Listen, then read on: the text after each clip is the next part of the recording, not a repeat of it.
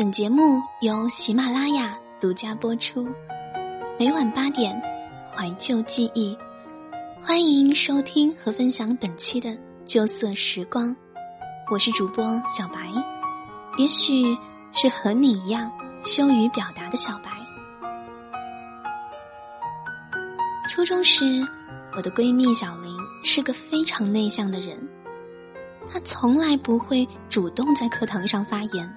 也不愿意在人多的时候说话，有时候被老师叫起来回答问题，也会羞红了脸，显得局促不安。那时候他就坐在我的后面，我呢是个比较闹腾的家伙，每次课间休息都会转过头跟他讲话，胡天海说的。大部分的时间都是我在说，他在听，有时候被我逗乐了。他也会有点夸张的笑出声，不过没过多久就会张望一下周边，担心自己的笑声是否引起别人异样的眼光。有次我们班级去野外烧烤，几个负责人去菜市场买回了好多肉类，一群人都是食肉动物，开心的不得了。我兴奋的跟小林说：“终于可以开荤了。”而他的表情却不那么自然。原来他并不吃猪肉，也不是宗教的缘故，就是小时候有一次被杀猪的场景给吓到了，慢慢的就不吃猪肉了。我提议说，让他们几个负责人再加点其他的蔬菜和鸡肉什么的，他却说：“哎呀，不用了。”省得别人麻烦。结果，我从家里拿了一袋子的玉米，当时还被同学笑话说像蜡笔小新。直到今年同学聚会的时候，他们还会嘲笑我是陆小新。我当场反驳说：“那还不是因为小林不吃猪肉？你们一群大老爷们儿，光顾着开荤了，也不照顾一下同学。”他们很惊讶，说。当时不知道呀，也对，毕竟，并不是所有人都能懂你，你也不可能让那么多人懂你。你不说，没人会知道，甚至有可能你说了，也不会让所有人在意你的话。生活那么忙，谁有空天天搭理你？你要是总把话憋在心里，就更没人管你了。前段时间，桃子遇到感情问题，我整晚整晚的陪她聊天儿。她说，那个男生一点也不懂她的心思。他白天工作很累，下班后就想休息一下，和他聊聊轻松的、开心的事情。因为是异地的缘故。两个人只能通过电话来维系感情。有时候他也会来到他的城市看他，但毕竟是少数。可是他却总爱和他聊工作上的事情，问他老板人怎么样啊，同事是不是友善，他最近有什么工作规划。每次他都不爱讨论这种话题，简单讲几句就转换话题了。而他还以为他在工作上遇到了不开心的事，不愿让他担心。这种信息不对称让两个人都很累，特别是电话聊天看不到表情，他不知道他在想什么，他也会回避不想谈的话题。我说：“那你就告诉他你工作没那么顺利呗，你最近被老板臭骂了一顿，心情很不好。”前段时间很喜欢的一个同事给你穿了小鞋，你可以跟他说你的困惑和无助啊，干嘛憋在心里？他很难过，觉得这样说了是不是会被他认为自己的能力很弱？想当初他追他的时候，就是因为他很独立、很聪明。可现在他越来越比他厉害，让他有种。配不上他的感觉，因为我也认识那个男生，所以就和他聊到了这个事儿。估计靠桃子自己是走不出死胡同了，只能找个相对理性的。桃子男朋友听完后，真是哭笑不得，还说：“你们女生真奇怪，明明很软弱，却自尊心要强，想那么多干嘛？不说出来，他也不会知道。当初追他时说的理由，不过是为了让他认为他是个有内涵的人。其实。”第一眼喜欢，是因为她长得漂亮；后来爱她，是因为他是她，好的坏的，都是他呀。我当时莫名被这句话感动到不行，回去之后强烈谴责桃子糟蹋了大好青年，no 做 no die。后来他很甜蜜的告诉我，他们已经约法三章了，以后。不要害怕自己会在这段关系当中吃亏或者受伤，有什么事一定要说出来，就算很严重的事，也要两个人一起承担。感情这种事，最怕藏着掖着，到后来就成了隔阂。你连最亲近的人都隐藏自己的小心思，最后。很容易把彼此的关系逼到绝境。女孩们的做工很厉害，但男孩们的心思其实很单纯。说开了，真的什么事儿都没有；想多了，反而可怕。更何况，在你爱的人面前，自尊心和骄傲根本不算什么。张爱玲说过：“当你遇见他时，你变得很低很低。”滴进尘埃里去，你所有的骄傲，不过是因为不够爱他。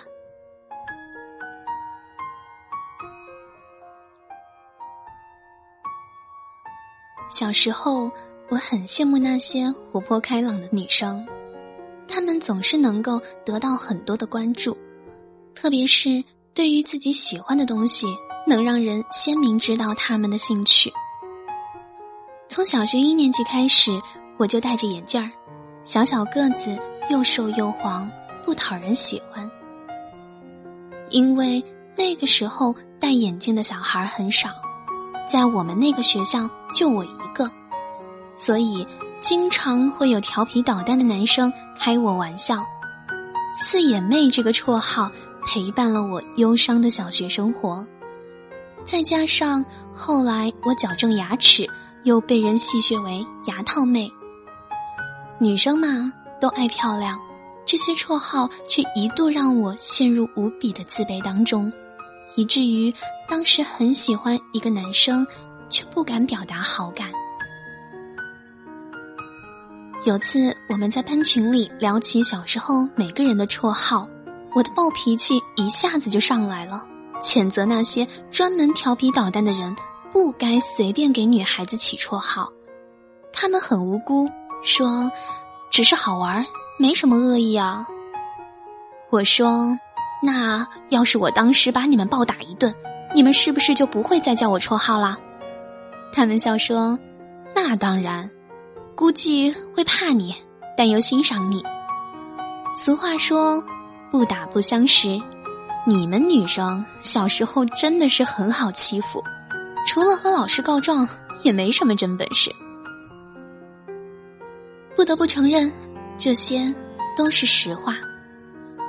大多数女孩都比较怕表现自己的特殊。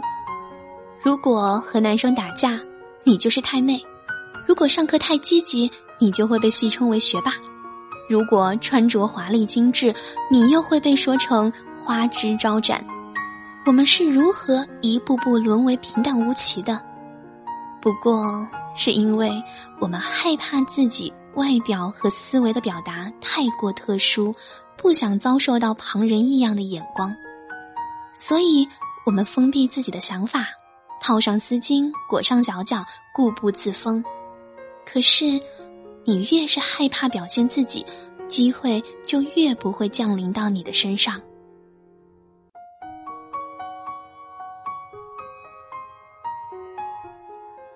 小时候，我很喜欢跳舞。当时学校每年都会组织舞蹈队去其他学校参赛，我也加入其中。因为是集体舞，每次都会选一个领舞的女孩儿。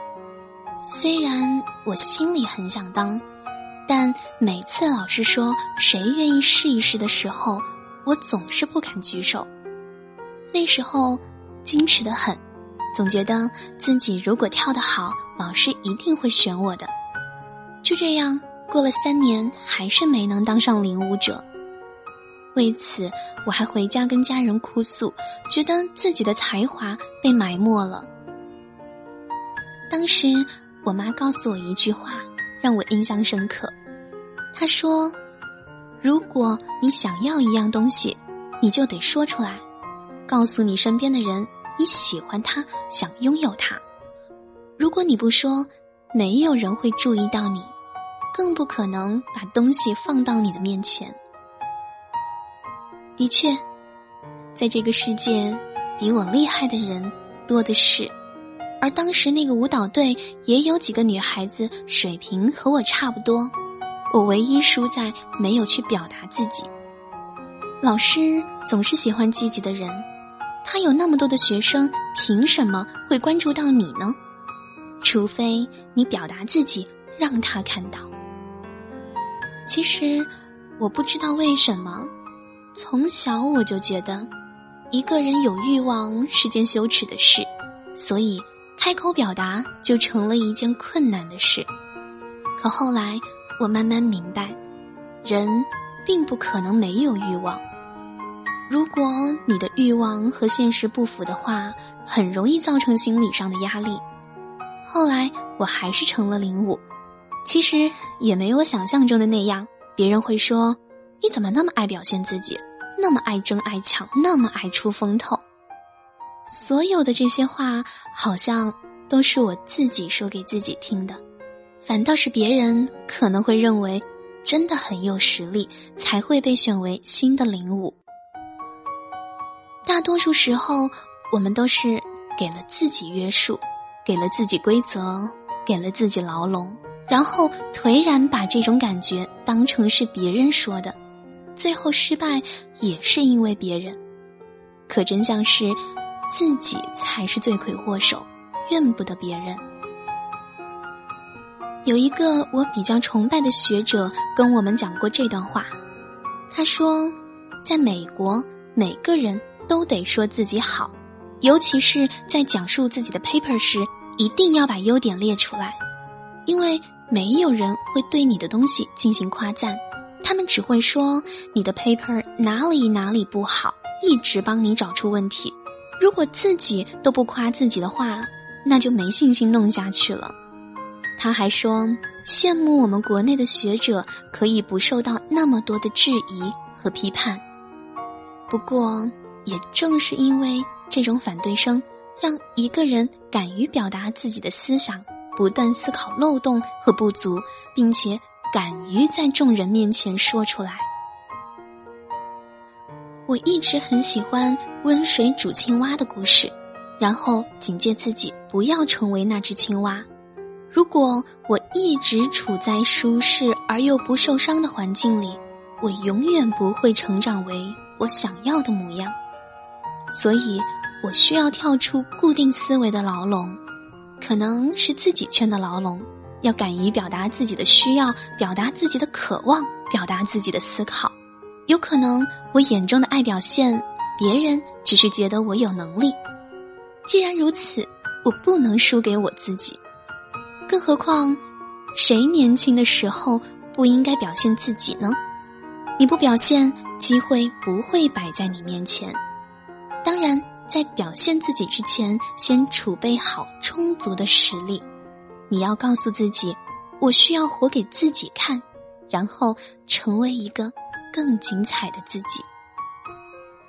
少年，万千世界都需要你勇敢的表达自己。世界那么大，你需要说出来，才会有人听得到。我是主播小白。感谢你收听我的声音。其实小白也羞于表达，常常为此感到苦恼。那就让我们一起学会变得更勇敢一点吧。这里是原声带网络电台有声制作团队与喜马拉雅联合出品、独家播出的《旧色时光》。